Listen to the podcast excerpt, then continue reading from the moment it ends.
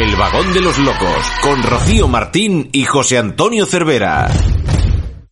Bueno, pues como venimos diciendo desde la previa del vagón número 67 ya, y, hace un momento, pues ya tenemos aquí a nuestro compañero cordobés, Keru Sánchez, ¿qué tal? ¿Qué tal, amigo? Bueno, aquí un placer eh, compartir ratitos contigo, aunque sea en la distancia, que es a lo que estamos condenados ahora, ¿no? Te vuelvo a, insistir, que lo hemos comentado alguna vez cuando hemos hablado, que no sé si mirar a la, a la cámara del portátil o mirarte a ti. Pero quiero decir, las dos cosas son bonitas. Eh, el objetivo de una cámara y, y, tú, tú también eres muy... Bueno, en fin, dime. Yo soy muy bonito, ¿no? Pero aunque, Rocío seguramente agrade un poco más a la vista que yo seguro, ¿no, Keru? No quería entrar en detalles personales. Eh, libertad total. Bueno, tú mira para el frente, siempre mirando de frente, porque aquí te vemos perfectamente. Tiene una calidad de sonido y audio envidiable. Sonido y audio, bien. De sonido y de vídeo, y de vídeo. bueno, Keru, eh, te hemos visto hace, hace unos días, el jueves pasado, en el Leitmotiv, eh, y decía en redes sociales que, que, era un, que era como un sueño, ¿no? ¿Qué, qué tal la experiencia?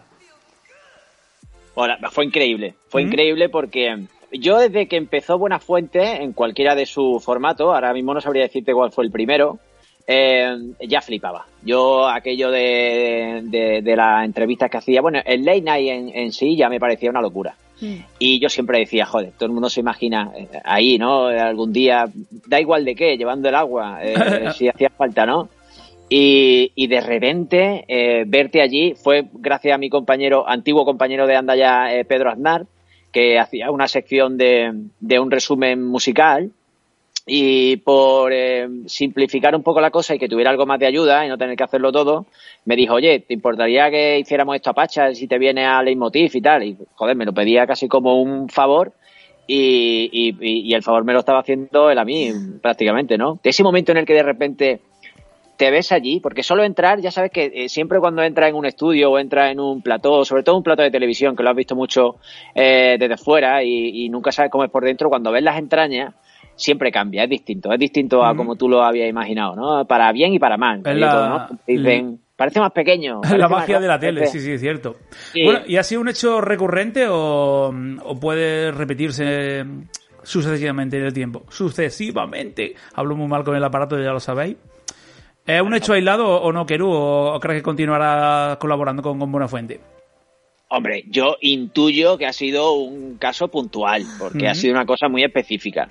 Eh, evidentemente, si quisiera contar conmigo para cualquier otra cosa, mm, él sí va por delante, porque ya te digo que ese momento en el que de repente se apagan las luces y estás acostumbrado a verlo desde fuera y empiezas a ver cámaras y empiezas a ver eh, la cámara de grúa, cómo va de un sitio a otro, ves a Buena Fuente de lejos, te da paso, miras atrás y ves a la increíble banda de Leitmotiv que tú dices, Dios mío, ¿qué hago yo aquí? Llevando a priori el peso, ¿no? Aunque después el peso, lógicamente, lo iban llevando ellos, ¿no?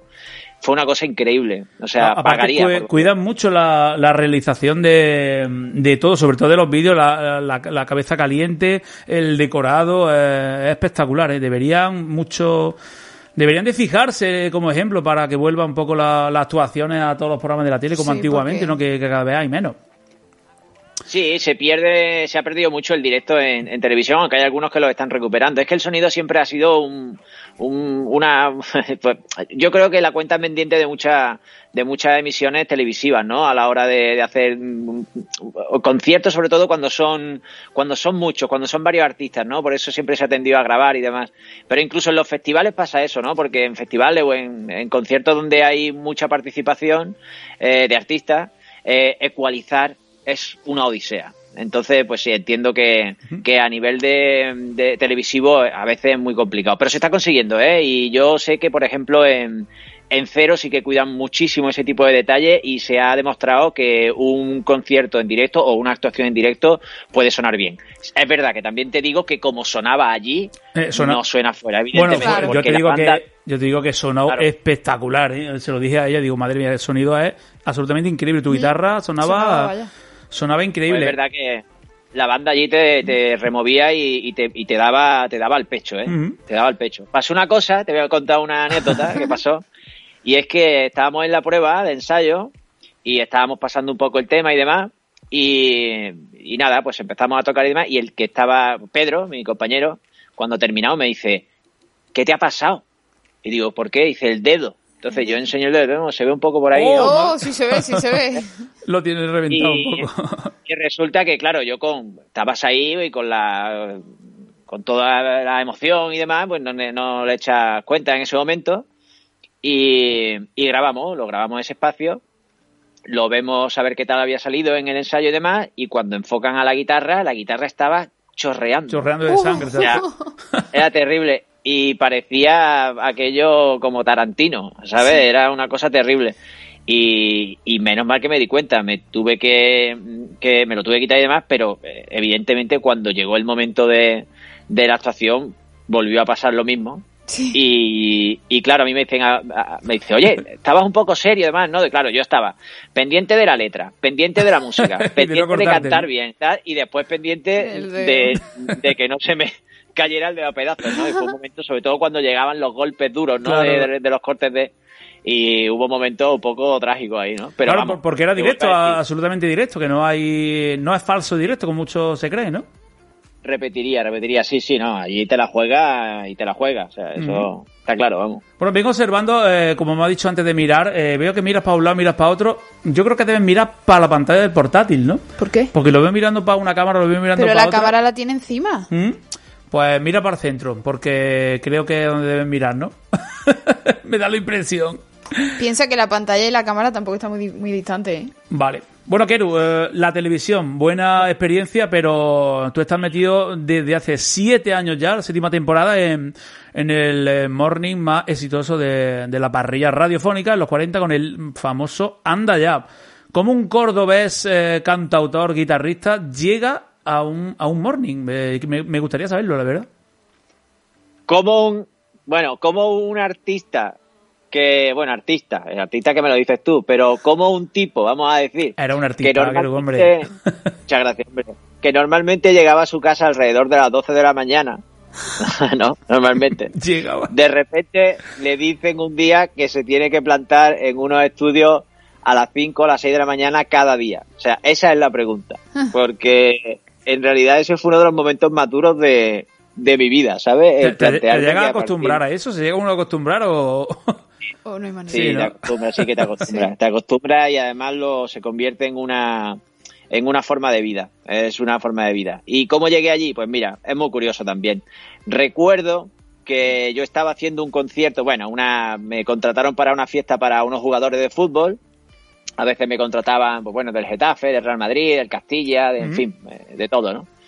Y, y claro, el problema que tenía Anda ya es que se emite a nivel nacional y se tiene que hacer desde Madrid. Eh, a mí me pilló en el tren, en un ave, que venía de vuelta de una fiesta de, de esto de, de futbolistas, iba con la guitarra y demás, y a mí me llaman estando en el ave. Y me preguntan, eh, primero me preguntan que si vivo en Madrid. Me dice, te llamo de Andaya, además, ¿tú vives en Madrid? Y yo que me olía un poco la tostada dije, Claro que sí. Claro, Qué bueno. Lo- lo- lógicamente era mentira. Y me dijeron, entonces, ¿podrías estar aquí en un par de horas o tres que queremos hacerte una entrevista y demás? Y yo dije, claro. Entonces yo me bajé del tren, saqué un billete y me volví a ir a Madrid. Oh, qué fuerte, estoy flipando. Si te llaman un poquillo antes, te pilla allí. Me planté allí. Eh, recuerdo cuando entré que estaba mi compañero Pedro Aznar. También estaba... Perdón. nada, nada. estaba, estaba mi compañero Pedro Aznar, estaba también el gallo. Y, y nada, pues llego, me hacen una entrevistita, pero van directamente al lío. Eh, me hacen una entrevista, no, no lo típico de, bueno, y de dónde viene, y qué has hecho y tal. No, ellos directamente van a materia. Oye, que- que imagínate quieren. que eres tal, imagínate que eres cual. De hecho, me metieron en un estudio y me abrieron micro y me dijeron, bueno, tú eres el tatuador de Sergio Ramos. Y a partir de ahí tiramos. Y entonces pues hicimos un sketch ahí rápido, lo que se me iba ocurriendo y demás. Y, y después me, como iba con la guitarra, me dijeron un par de palabras o tres y me dijeron improvisa algo. Entonces pues en el momento pues improvisé una cancioncilla y tal. Y ahí se queda la cosa. Entonces yo me voy, muchas gracias, muchas gracias, hasta luego, tal. Yo salí flipado de allí, imagínate, entrar en, el estudio de los 40, donde también trabajan y estaban los compañeros de Cadena Dial, de Radio Le, en su momento de mi 80, que ahora ya es los 40 Classics. Eh, también eh, eh, los 40 Urban, que era la antigua máxima además. Sí, sí, ahora Total, era, era aquello como un sueño aquello, ¿no? Y entonces yo me voy, y a mí que siempre me han gustado las zapatillas, pero no he tenido un duro nunca para comprarme una, me fui a, a darme golpes y a dañarme la, la cara yendo a todas las, la- las tiendas que había en, en Preciado. Y estando en la, en la calle Preciado, recuerdo, para no hacer publi, no importa, en un Full Locker, me acuerdo que estaba en un Sí. Full Locker, y ahí me llega un mensaje. Y entonces me, me dicen, ¿qué tienes que hacer mañana? Digo, igual me quieren hacer otra reunión, no lo sé. Mm. Total, se queda ahí la cosa. Y entonces yo escribo un mensaje al subdirector de entonces de, de los 40 y le digo, oye, me comentan que me ha llegado un cheque en blanco a casa. No sé si sois vosotros y tal, ¿no? Yo lo dije un poco de coña. Qué crack. Y a los 10 minutos me llamó Dani, me llamó el gallo y me dijo, oye, ¿qué haces mañana a las 7? Y yo le dije, ¿trabajas contigo, no? Y me dice, a las 7 aquí mañana. Joder, qué, Oh, qué rapidez, bien. qué rapidez tiene, ¿eh? Rapidez Bueno. absoluta. Y, y te querían Y para, para eso, para la, la, mm, Andalleros por el Mundo, la primera sección que hiciste, o, o hacía algo antes? No, Andalleros fue una cosa que vino después, porque cuando entré yo recuerdo que lo que hacía falta era pues guionistas, eh, un poco de todo. Eh, cada día se hacía una reunión que tardaba su, su horita, a veces un par, a veces incluso podían ser más, preparando un poco el programa y cada uno pues se iba a casa con unos cuantos guiones a casa, ¿no? Y, y después, pues poco a poco van surgiendo secciones. Yo recuerdo, por ejemplo, una que hacía que se llamaba eh, Andalucía por bandera, donde yo eh, de alguna manera exageraba eh, cómo decían las cosas las personas eh, que no eran andaluzas y después yo exageraba también la parte de cómo lo diríamos nosotros, ¿no? Y, y, era, era bastante curiosa. Creo que alguno queda por ahí. Y después de muchas secciones y de venir muchos artistas y hacerle eh, entrevistas más curiosas o algunas pruebas o algunos retos o algunas cositas, se me ocurrió que ya que estaba ahí y a mí me gustaba mucho la música y yo había sacado el disco y demás, aprovechar eh, esa faceta para hacer andalleros por el mundo donde, como ya sabes, pues eh, pedíamos, eh, nos pedían algunas canciones para gente que estuviera fuera por algún motivo, fuera de España, o ya sea por trabajo, por amor, o por lo que fuera. Me daban un par de nociones de, de, de su historia y yo le hacía la canción en, en directo, ¿no? Y- y la Eh, que- una de las más emotivas y creo que de las que más habían. Y la que lloraba luego era- años, años. La Sí. que lloraba luego era Cristina Bosca, vamos, porque es, de- es que siempre llorando. en YouTube hay mil vídeos de Cristina Bosca hinchándose de llorar. ¿Y cu- cuánto, con cuánto tiempo preparabas tú la canción? O sea, tenías muy poco tiempo, ¿no? La parte difícil era la de producción. Mm. Eh, recuerdo perfectamente como, primero porque es muy difícil anteponer unos a otros. Quiero decir, priorizar unos ante otros era muy difícil. Cuando llegaban, a mí me podían llegar, a lo mejor habría y tenía 30 o 40 correos de gente que quería dedicarle una canción a alguien Claro. y era muy difícil elegir uno o elegir otros. Lo que es en sí, la producción era lo más difícil, porque tenías que contactar con alguien que estaba afuera, tenías que llamar en aquella época desde el número de internacional, ¿sabes? claro. Poder hablar con la gente de fuera, localizarlo, dependía mucho del horario, porque Claro. imagínate que llamar a un sitio donde hubiera ocho horas menos, una cosa así, era muy complicado. Ahora, en el momento que ya tenía la información para hacer la canción, igual eh, lo podía hacer el día de antes, ¿sabes? Porque teniendo la cosa muy clara y además teniendo en cuenta que era siempre la misma melodía, porque era un... Sí, sí, era- el mismo- la misma melodía, me acuerdo, me acuerdo, me acuerdo Claro, era, una referencia que siempre fuera la misma para que fuera reconocible. Claro. Pero la letra, yo creo que sí, que el día anterior, con los datos bien aportados, se hacía relativamente rápido. ¿Sabes? Era, a, mí, a mí me encantaba escucharlo era porque era son- a mí me sonaba muy muy carnavalero, muy muy Martínez Ares, muy Juan Carlos Aragón. Ojalá, ojalá. Ojalá. De hecho, quiero que hablemos un poco de, de tu disco. ¿Tu disco sale antes de, de entrar en Andallá o después? Pues sale muy poquito antes, sale unos meses antes y de hecho, mira, te voy a explicar cómo fue. Yo saco el disco, entonces cuando saco el disco eh, voy a ver a Martínez Ares que daba un concierto en Madrid en, en esa etapa suya de, de cantautor Sí, sí. Eh, y recuerdo que fuimos a un sitio que ya cerraron, que era de conciertos en directo, y me encuentro a Juan Ochoa. Juan Ochoa es una de las voces de, de Carrusel Deportivo y trabajaba en la radio en esa época. Y entonces yo lo reconozco por la voz. Y digo, hostia, Juan, ¿no? Y digo, Hombre, Juan, encantado, mira, soy Keru, tal. Yo eh, sí, establezco una, una amistad, sí, bueno, eh, tenemos contacto, ¿no? Nos vemos por la radio y demás, y después ya sí que forjamos una amistad más, más eh, que, que de hecho dura a día de hoy. Y en un concierto, precisamente, de Martínez Ares, un poquito ya mayor, un poquito más grande, con más... Ya sí que, además tuvo unos artistas invitados muy buenos, estaba por allí Manuel Carrasco, Pablo López, había, fue un concierto muy tal, y me presenta a, a Juan Valderrama. Ajá. eh, Entonces, Juan el hijo, el hijo, ¿no? Valderrama, El hijo de Juanito Valderrama, ¿no? Digo yo, ¿no? de Juanito, sí. Y entonces me presenta a Juan y Juan me lleva a, a hacer una entrevista con, con Carlos Herrera. Ese día, eh, presentando algunas de las canciones, eh, eh, Complícame la vida, que fue el tema principal, eh, fue número uno en iTunes, cosa que yo no me podía creer, evidentemente. Un chaval no aspiraba a nada y de repente me vi allí. Y en esa amistad y en esa cosa, cuando buscaban a alguien para Anda Ya, preguntaron y entre Valderrama y Juan Ochoa salió mi nombre. Y por eso se me llama a mí, ¿sabes? O sea que fue todo una cosa, eh, Sí, una, una co- cosa una así. que- concatenación, de hecho, que desembocan en, en, en lo que es el Complícame la vida, ¿no? Básicamente, sí. sí.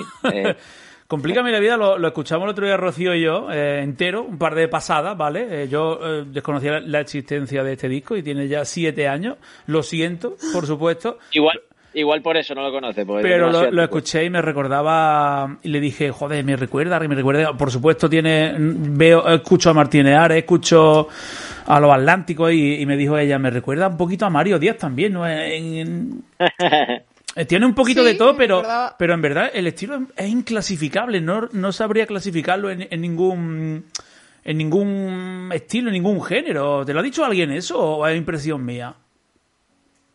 Yo soy un farsante. Eh, Entonces, la, la historia es, eh, si tú me preguntas a mí qué tipo de música haces, yo te diría, no lo sé. Yo sé perfectamente que podríamos decir pop en general y Sí, se bueno, acabó. eh, lo Yo lo engloba sé. todo, claro. Pero a mí lo que me ha pasado siempre es que no soy imitador, evidentemente, no, no te voy a imitar aquí ahora mismo al rey ni cosas de esas, pero soy un poquito esponja y tengo una voz que por suerte o por desgracia eh, se acopla mucho a lo que escuche. Entonces, por ejemplo, tú me dices Mario Díaz, te doy la mano. ¿Por qué? Como. Porque yo escuchaba muchísimo a los Atlánticos, muchísimo, y además eran, eran y son amigos, Claro. Y yo tenía devoción por Mario. Fíjate que Eh, viene el clavo, ¿eh? Total. tengo, tengo devoción por Mario y además somos muy, muy amigos, eh, vivimos relativamente cerca, vivimos a 100 metros, yo creo, eh, ¿Mm? y, no, y nos vemos de vez en cuando. Y Mario me ha, me ha flipado siempre. Entonces, de repente hago una canción y se parece a algo que haga Mario. Muy probable. Es normal, es que, que- me gusta, claro, que me gusta, por ejemplo, que siempre me gustó Alejandro Sanz y de repente encuentra algunas melodías, no la voz, pero algunas melodías que se pueden parecer, por supuesto. Eh, después también hay un funky por ahí que con Andrea de Ofunquillo, que también Mm, me flipa. Con Andrea Luz. Pues sí. Claro, pues al final eh, también hay una, la última canción que, que es muy Drexler también, porque me flipaba Drexler, o sea que al final eh, Sí, ahí, hay un se, poco ahí de se ve todo, un poco todo lo que te estaba, lo que estaba escuchando en esa época, ¿no? Claro, totalmente, Bien. totalmente, es así. Pues eh, yo quiero hacer una pregunta un poco mm, eh, espinosa. A ver. No, no, no, Eh, en tu biografía de en tu biografía de Clubhouse, que ahora hablaremos largo y tendido de, de Clubhouse, eh, dices que tu disco aún sigue hibernando en algunas compañías en su plástico. Eh, ¿Tiene alguna espina clavada con tu disco o, o algo que, que quieras decir al mundo? Expresarte. Mira, dos cosas, muy rápidas. Primero, es muy probable que si hago alguna crítica en ese sentido, eh, nazca de la frustración, pura y dura. Ujú. Muchas veces cuando escuchamos a algunos artistas, eh, es, es normal, y yo lo entiendo porque empatizo, a veces se lucha mucho y no se llega. Pero es que la vida es así, pero no nos han educado en el fracaso. Claro. Nos han educado en el que si lucha, Lo se consigue. llega. Y no es Claro. verdad. Entonces eso hay que aprenderlo. Los falsos gurús. sí. ¿Tengo algo que decir a la gente como reproche, como tal? No, en absoluto. De hecho, es muy probable que yo haya luchado muy poco por lo que yo hice. Y también es muy probable que yo en el momento que entré en la radio me acomodara de alguna, de alguna manera y pensara que ya sería muy fácil y que todo iría rodado y que tal. Y no es así. Había que seguir luchando y es muy probable que yo no lo hiciera. Eso es así. Es una realidad. Y quizás poco, poca gente te lo reconocerá de esta Tan- manera, tan- ¿no? Pero, pero es abiertamente, sí, sí. Yo esperaba que me dijeras que lo contrario, Sí. fíjate. Yo esperaba que me dijera mm, algún eh, alguien que te prometió algo no te lo dio, tú sabes cómo funciona. No, no, no. Pero me, eh, te No. honra, te honra esa, esa propuesta, esa respuesta, la es verdad que siempre he sido un tipo muy inseguro, muy inseguro.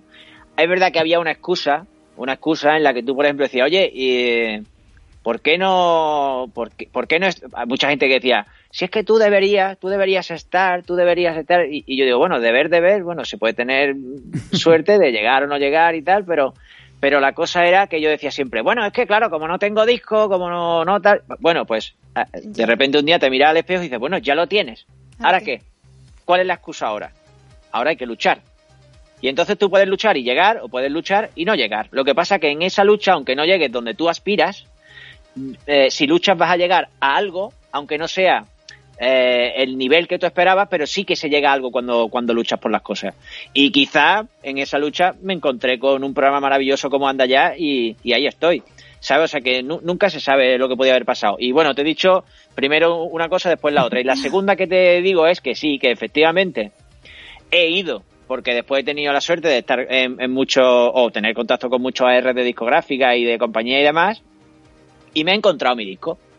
Me lo he encontrado. Oh, Me he encontrado mi disco, me he encontrado bueno. mi disco en, en su plastiquito, en sus cosas, lo cual no quiere decir que no lo escucharan en su momento, o que sí, porque al haber trabajado en la radio también te digo que es muy difícil, muy difícil a veces porque eh, mucha gente dice, joder, es que me han dado esto y es que ni lo han escuchado, es que tal, es que yo te puedo decir que ahora menos porque no se venden discos y demás y no se graba tanto Claro. como antes.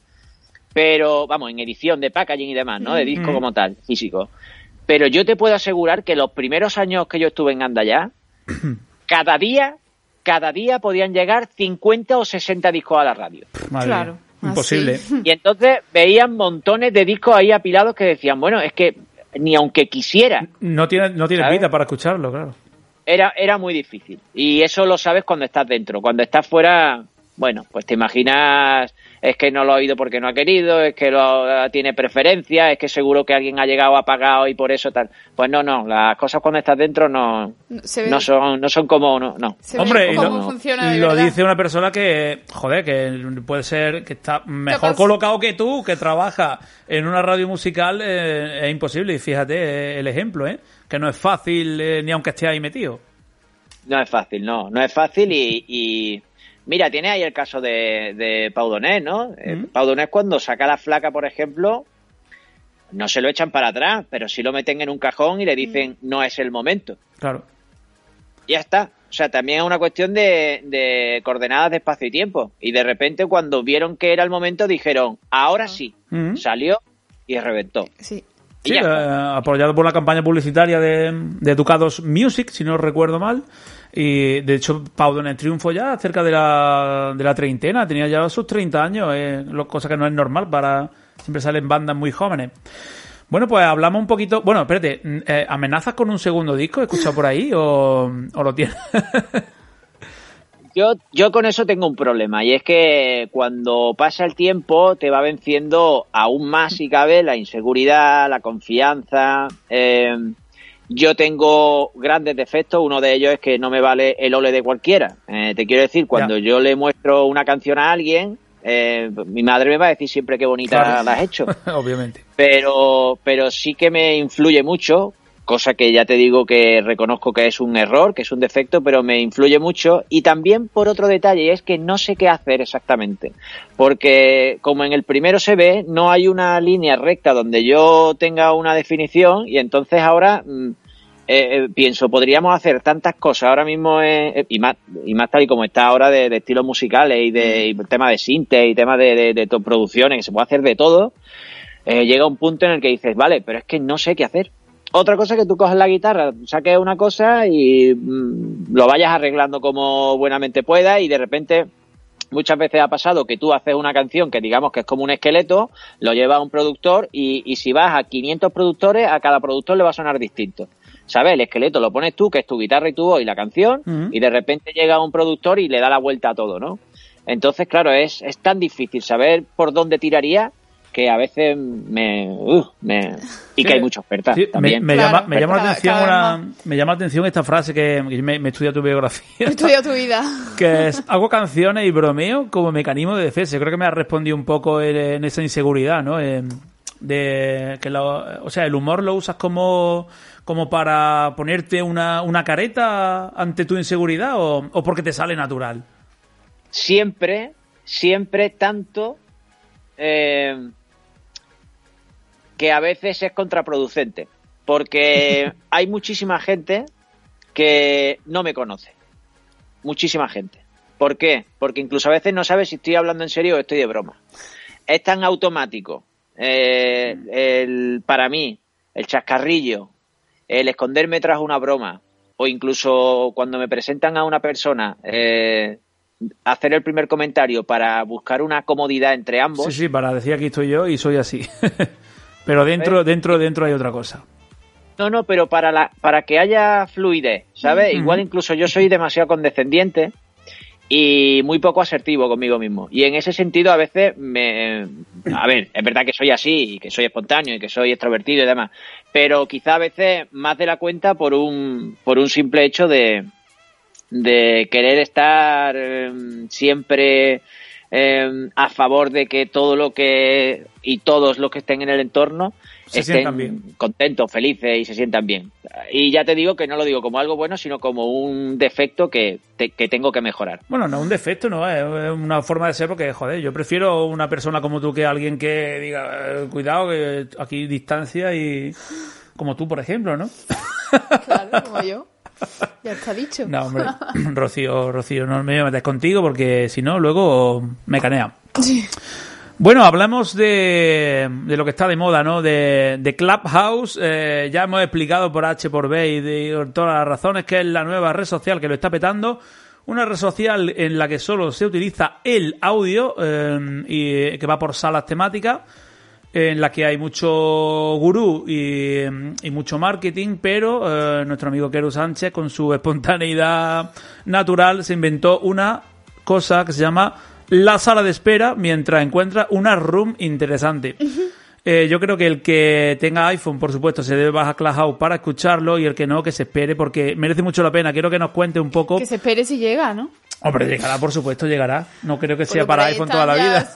Dándole poco tiempo de vida a la aplicación. Lleva, lleva ya un año, he cumplido un año. eh, Un año la ya. aplicación, sí, en Estados Unidos. ¿No sabéis? Si lo peta en Estados Unidos, sabes que lo peta aquí, Rocío. Sí, eso sí. Cuéntame, Keru, ¿cómo sale esa idea? La verdad es que no puede ser más natural ni, ni más orgánico. O sea, yo. Mira, yo nunca he tenido afán de. Mira, voy más allá. Eh, hay, hay mucha gente que tiene eh, vocación, los envidio, que tiene vocación por, por ser por ser comunicador o por- bueno da igual por la fotografía por la por la biología da igual. Sí, claro. envidio a la gente que tiene vocación. Yo nunca he tenido vocación por nada por nada. Ni por la música ni por ser cantante ni por componer ni por trabajar en la radio tanto que a veces cuando veo eh, a algunos periodistas que están buscando trabajo me he sentido mal porque he dicho joder estoy yo en la radio y no eres ¿sabes? que, que no, que no he estudiado en mi vida periodismo ni nada que se le parezca y ni comunicación y, y tal y digo y ahí están buscando trabajo los pobres míos no tal y como está la cosa y, y en este sentido yo Clubhouse no lo he creado o sea o esa sala de Clubhouse no la creo en ningún momento porque tenga afán de ser locutor o, o- y, y nunca lo he propuesto eh, estando en la radio, ¿no? Hay compañeros que, que tengo que han llegado y han propuesto hacer algo de locución y demás y lo han hecho.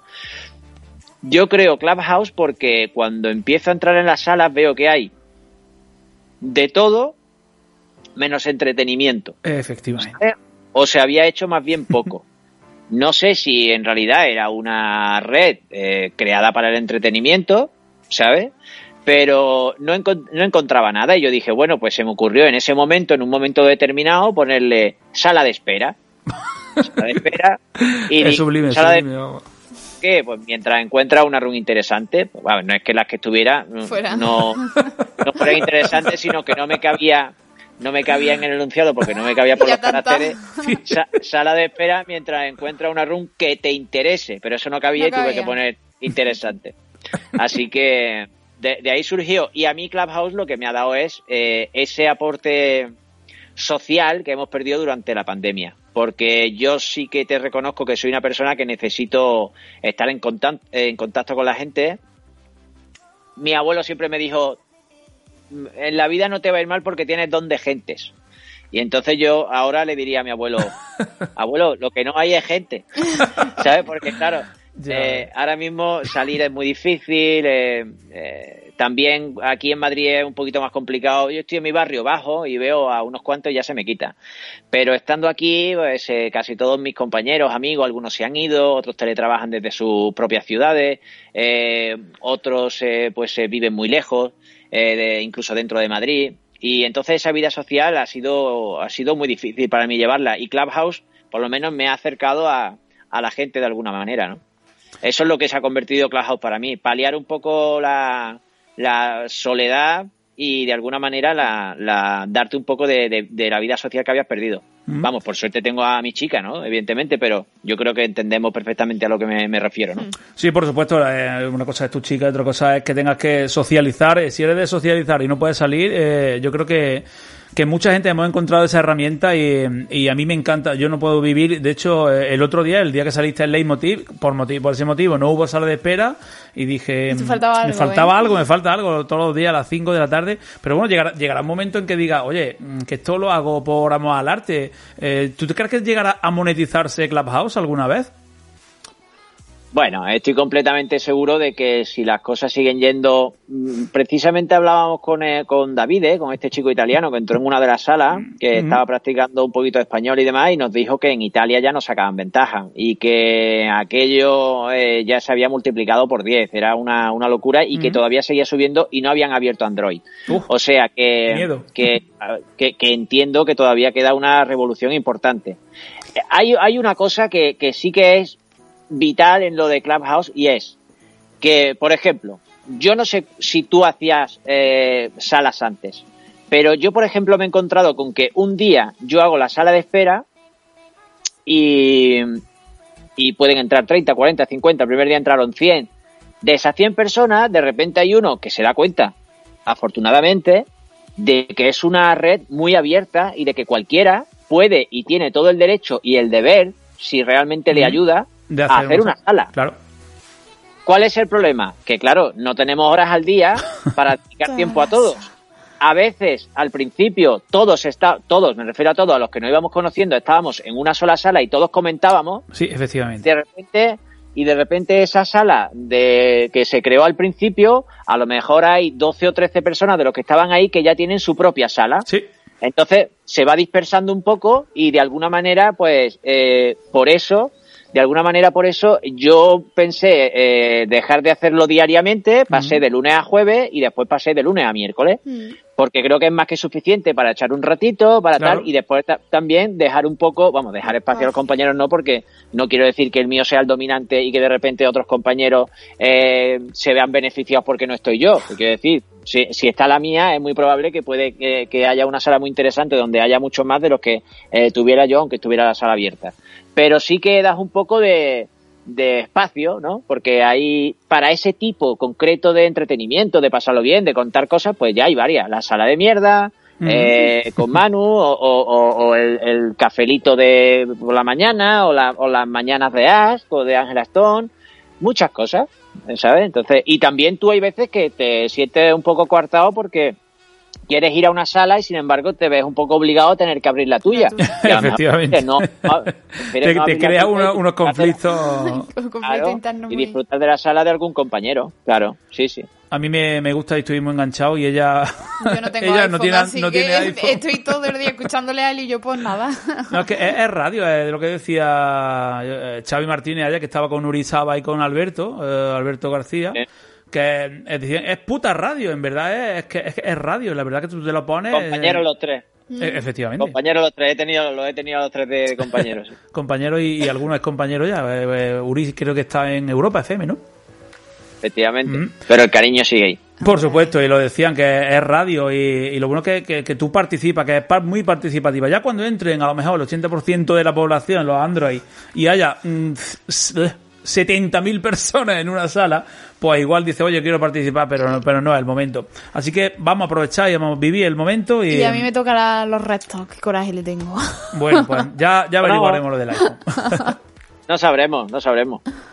Bueno, para finalizar contigo, Keru, eh, eh, otra frase de tu biografía, eh, para que me la defina un poco, ¿vale? Te defines como cantautor, guionista, autónomo, inquilino, sospechoso y chapuza varia. Eh, ¿Te quedas con todo? Eh, ¿Hay algo que, que- que te, que te puntualice un poco más o, o, o eres, o eres así tal como te expresas? Es que es lo que te comentaba al- antes, al no tener vocación realmente por ninguna de, o sea, por ninguna cosa en particular, eh, me siento igual de cantautor que de autónomo. Eh, te quiero decir, lo, lo pongo a la misma altura. Claro, yo Y- quería saber eso, si, no, si el orden también es importante, el orden en el que la vas poniendo, pero ya has respondido. Desde luego, no, está claro que no. Eh, yo, mira, si- y más para finalizar, que creo que puede ser bonito, mm, vuelvo a sacar a mi abuelo. Mi abuelo un día, cuando era, yo era muy joven, me dijo, creo que tienes una cierta facilidad para la, para transmitir emoción a la gente, ya sea para reír o para emocionar, ¿no? Para llorar. Y dije, vale, ok. Entonces, a partir de ahí yo quise creerlo y, y por eso a veces eh, puedes escuchar una canción como Andalleros por el Mundo en el que dice, joder, pues el Keru parece que ha dado en la tecla, ¿no? Para, para llegar al, al corazón a la gente. Y de repente otro día, pues te encuentras en la sala, como la de Clubhouse, donde hago determinada eh, broma o el test de bienvenida que hago y demás, donde a priori saca una risa a la gente y entre una cosa y la otra me he ido moviendo. O sea que igual pues mi abuelo tenía razón, no lo sé, eh, pero para mí ha sido una, un escape para hacer algo en la vida, porque uno no nace con, una, con un libro de instrucciones, no sabe lo que tiene que hacer o no tiene que hacer, no sabe qué es lo que le va a venir bien o le va a venir mal. Uno va tirando y a mí eso es lo que me ha ido, me ha ido llevando a donde me ha llevado, que son eh, intentar transmitir emociones, de repente un día cantando, de repente un día en la radio haciendo una broma, no lo sé, no sé dónde acabaré, son 37 los que tengo y no sé lo que haré dentro de, de 10 años, no tengo ni idea. Tú me preguntas, oye, ¿dónde te ves dentro de 3 años? Ni idea. No lo sé. Eh, Más allá de mañana, averigua tú y más ahora en el estado que estamos. Ya ves. Ah, no sabemos lo que nos van a Iba a dejar decir que hacer. a un abuelo siempre hay que hacerle caso, incluso más que a unos padres. A, a los abuelos hay que hacerle más caso que a los padres, no sé por qué, porque siempre a, a los nietos nos, nos tienen como, como, no sé, más eh, idealizados. Hoy vamos, a- hoy, hoy hay sala o no hay sala? Hoy martes. Ah, no, hoy no, espérate, perdón, estamos a las 8 de la tarde. Mañana, miércoles, tenemos sala que va a entrar Rocío para que le haga el té de bienvenida. yo voy a entrar, ¿cómo voy a entrar? Voy a entrar con mi, con mi nombre y te vas a A mí presentar. me da vergüenza. Mañana miércoles habrá sala de espera. Sí. Y Yo esta- estaba diciendo, digo, por- digo que te lo haga aquí en directo ahora mismo. no, no, el no, té. no. que me da vergüenza, hombre. Venga, va, lo dejamos, lo dejamos, pero, pero, pero mañana miércoles se lo va a hacer. Yo se lo hago. Hago. Madre mía. Bueno, y si no eh, que coja, si no que coja tu, tu teléfono y que lo haga desde el claro, tuyo. claro, va, va a entrar, de mi- te va a poner tu foto, tu foto, aunque ponga Cervera debajo y, y te lo hace, verá, que yo me quiero... Tú te quieres reír, ¿no? Me quiero reír, me quieres quiero reír, de mí. verdad. Vale, vale, pues nada, ríete de mí. Bueno, Keru, la razón... ¿Quieres- Sí, dime, dime. ¿Quieres saber cosas? ¿Quieres saber Quieres cosas? saber cosas, sí, sí. La razón por la que te hemos llamado no es otra, porque es que en verdad yo quiero cambiarte esta taza de, del vagón de los locos por la de Landa ya, tío. Así que te pongo en el compromiso, ¿vale? Lo puedo intentar. Ya sabes que, que la, la taza de Andaya está muy cotizada, ¿eh? Lo sé, yo tengo, tengo ¿Tienes una. una ya? Tengo una, tengo una firmada por, por, el- por, por Mario Vaquerizo. Un día llamé Ah, eh, al, taburizo, Pero, al pero, ¿qué, taburizo. pero ¿qué tienes? ¿La, ¿La blanca o la nueva negra? La La blanca, blanca. la blanca. Yo la que quiero es la negra, la Ah, negra que me gusta mucho. claro, claro. Está Está cotizada cotizado. la taza de ya, esto desde, el- desde el 94 que lo presentaba. Tony Aguilar empezó presentándolo, madre mía. El programa más, Ah, más longevo de la radio, quizá. Han pasado los más grandes, tío. Han pasado los más grandes. Ortega. y mira que ¿Perdón, me has dicho algo? No digo, Juanma Ortega también estuvo después, Tony Aguilar. Ah, No, sí, sí, Juan Bertó, Tony Aguilar, Xavi. eh, eh, lo- lo- la movida es, es que yo eh, entré justo cuando, cuando eh, bueno, Dani, o sea, el gallo llevaba llevaba tres días. Yo entré al tercer día, yo creo, de, de- de programa, de, de la- ya cuando empezó la temporada Dani. Y, y yo te tengo que reconocer que había escuchado banda ya, pero no sabía nombres, ni sabía, eh, ni, ni le ponía cara a la mitad de los presentadores. Evidentemente Claro. a Tony Aguilar sí, porque es, es, es una institución. Mm. Pero cuando entras allí y empiezas a poner, es que no es como ahora, que había muchos medios, eh, o sea, ahora mismo, claro, con las redes sociales y Sí, demás, el streaming y pero, pero, eh, o sea, no te hace una idea de lo increíble que es ponerle cara a las voces que habías estado escuchando tantos y tantos años. Te hablo de, de periodistas también, ¿eh? Claro. Te hablo también de Cadena Ser, te hablo... Entrabas allí y de repente veías a Gabilondo, o veías Oh. a Francino, o veías ta- ya a Tony, evidentemente también. Y era, pues, una cosa, in- bueno, es que fue uno de los momentos más bonitos que he tenido yo en mi vida, tío. Entrar allí y de repente, oye, ¿este quién es? Este es tal. ¡Ah! Oh. No me jodas, es este. Es este, es, No, claro, es este. eh, Era te- una cosa increíble. Tú te tío. haces una imagen mental de una voz y luego eh, es totalmente eh, distinta a la realidad. Y muchas veces pasa y lo Vale. ves y debe ser Hay impresionante. que, que no les pega la cara que tienen, ¿no? Increíble. Bueno, Keru, nos vamos a despedir, eh, no sin antes hacerte una pregunta que siempre le hacemos a nuestros concursantes. Otro concurso. Otro concursante. Rocío, venga, lánzate. No, no es muy difícil. Bueno, es fácil. ¿Qué canción no puede faltar en tu lista de Spotify? A ver, pues es una pregunta dificilísima, evidentemente, pero nunca puede faltar contigo de Joaquín Sabina. Oh, Contigo de Joaquín Sevilla, joder, qué clásico. qué ¿eh? ¿Conoces al maestro o qué? Supongo que sí, ¿no? sí. ¿Te has pegado alguna fiesta con Sabina? Eso, eso debe ser. No sé cuánto hablar de eso, pero si me preguntas en plan eh, esa, yo no he vivido esa parte de, de Joaquín en absoluto. Sí que he tenido la oportunidad de estar con él cuatro o cinco claro. en cuatro o cinco ocasiones.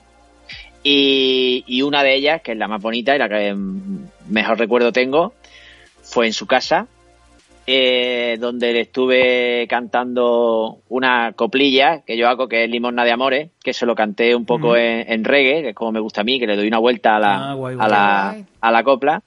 Y, y fue un momento espectacular. Hombre. Tengo esos dos recuerdos mágicos, que fue uno cuando vino Alejandro Sanz a Anda y le hice una cosita muy especial y le canté sus canciones seguidas una detrás de otra, algunos trocitos, y al final terminaba con una bulería que le decía eh, Alejandro mío, eh, ¿cómo era? Me acuerdo, espera. eh.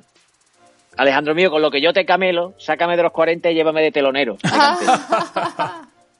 Y se reía mucho. Ese día fue mágico y después el de, evidentemente, el de Joaquín, que fue gracias, a, evidentemente, a mi chica, a Mara Barros, que eh, lleva ya 10 años, si no me equivoco, acompañándolo en el escenario.